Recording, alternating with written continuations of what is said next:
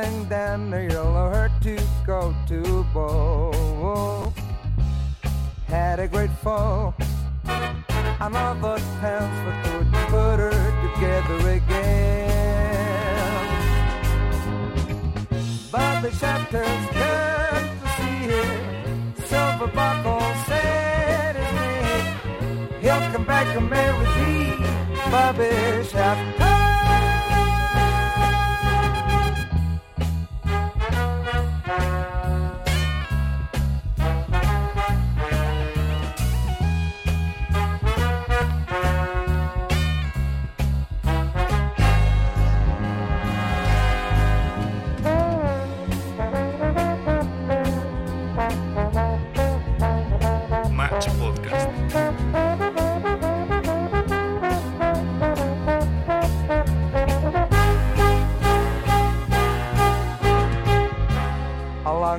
Prince, and they'll down, said to the maiden, Will thou be mine?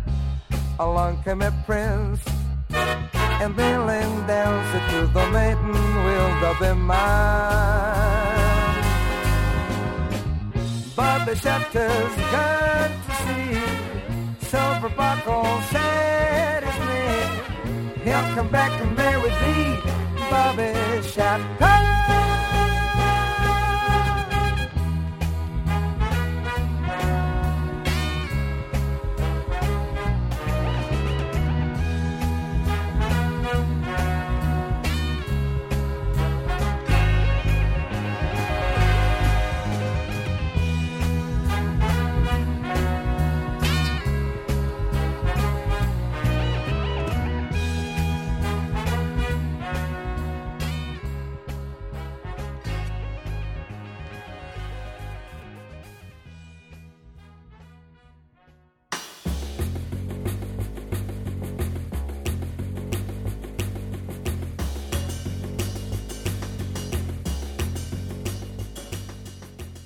Hey, ¿cómo te va?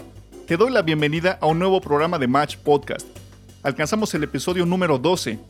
Ya son 12 los capítulos que puedes escuchar tanto en iTunes como en SoundCloud.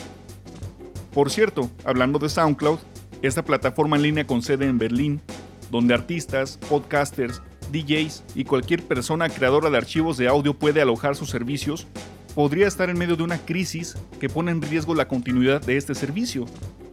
Esto según un artículo publicado por TechCrunch, un sitio web especializado en tecnología, en el cual se afirma que SoundCloud se encuentra en números rojos, con recursos para mantenerse completamente activo durante aproximadamente solo 80 días, y ha tenido que despedir al 40% de sus empleados sin previo aviso. Aunque más adelante, SoundCloud emitió un comunicado en el que afirma que el artículo de TechCrunch contiene muchas inconsistencias, debido a la malinterpretación de información filtrada por algunos empleados del sitio que fueron despedidos, lo cual debe tomarse con ciertas reservas. Sin embargo, SoundCloud no desmintió que se haya despedido a 173 personas. Al contrario, afirma que se les brinda apoyo financiero durante esta, entre comillas, transición. Tendremos que esperar para ver qué sucede con SoundCloud, que es donde se encuentran los archivos de audio de cada episodio de Match Podcast. Esto no significa que el programa vaya a desaparecer, para nada. En todo caso, ya estoy preparándome si será una posible desaparición de SoundCloud y poder subir cada capítulo en alguna plataforma alternativa. Match Podcast no depende de ninguna plataforma, solamente depende de ti, y ese es todo el apoyo que necesito para seguir produciendo este proyecto. Así que como siempre te agradezco por eso, y te cuento sobre la canción que escuchaste al inicio. Se llama Fair Maiden, de una banda representativa del rock mexicano de los años 70, llamada Lucifer. Sí, sé que el nombre puede ser un tanto polémico, pero como escuchaste no es un grupo de dark metal o un género de rock heavy. Era muy común tomar nombres así como una especie de rebelión artística contra el gobierno y una sociedad mexicana que tenía todavía muy presente el Festival de Avándaro, del cual los medios de comunicación oficialistas se encargaron de crearle una muy mala fama y de tachar a los rockeros como personas realmente detestables. Esto lo sabían los músicos, por supuesto, así que además de cantar en inglés, nombraban a sus bandas de manera que se produjera cierto morbo que atrajera a la juventud ansiosa de una libertad hasta entonces no permitida. Algunas bandas que podrás identificar de este periodo son La Revolución de Emiliano Zapata, The Duk Duks, Bandido y por supuesto Three Souls in My Mind. Lucifer es una banda formada por una alineación de lujo, excelentes músicos cuyos nombres podrían no ser tan familiares, pues esta agrupación solamente produjo un disco homónimo en 1974, con Toño de los Cobos junto a Mayita Campos como vocalistas, Homero Patrón, un excelente pianista, productor y arreglista, quien años más tarde trabajaría con artistas como Marco Antonio Solís, José José, Pepe Aguilar, Emanuel, Ray Conniff, Juan Gabriel y Barry White, por mencionar solo algunos. Rodolfo Popo Sánchez, multiinstrumentista destacado en el saxofón, quien se convertiría años más tarde en director de orquesta y quien ha compartido créditos con jazzistas de talla mundial como Dave Brubeck, Thelonious Monk, Oscar Peterson, Bill Evans y Paquito de Rivera. Además, el guitarrista Miguel Peña, quien durante mucho tiempo grabó y tocó para José Alfredo Jiménez y José José, Junto al también guitarrista Juan Carlos Allende, acompañaría durante mucho tiempo a Chabela Vargas, por lo cual recibieron el sobrenombre de Los Macorinos, quienes recientemente participaron en el último disco de Natalia Lafourcade. Como ves, Lucifer fue una banda que se volvió un semillero de talento nacional. Puedo afirmar sin ninguna duda que se trató de una de las mejores alineaciones de músicos que han existido en el rock mexicano. Tiene un estilo que me recuerda mucho a la banda Chicago, sobre todo cuando aún era llamada Chicago Transit Authority, con una muy buena fusión de rock y jazz enfocado en los metales.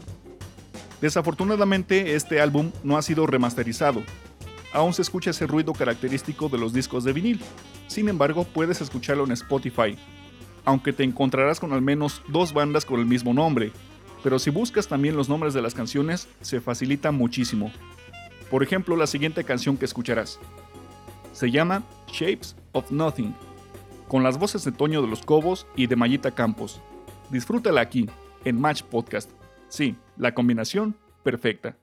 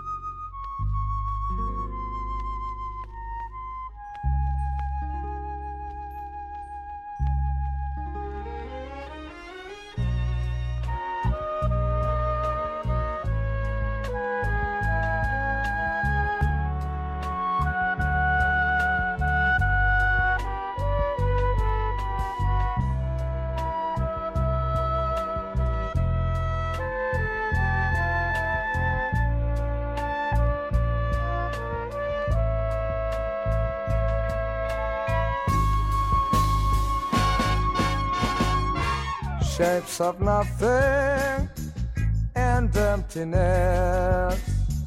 It's all I'm left with now she's gone. Couldn't cut it, no thousands more. And heaven had her made me sad. Precious we had are always whirling in my mind. Match Podcast. Inward thoughts of all the joys have now become part of my night.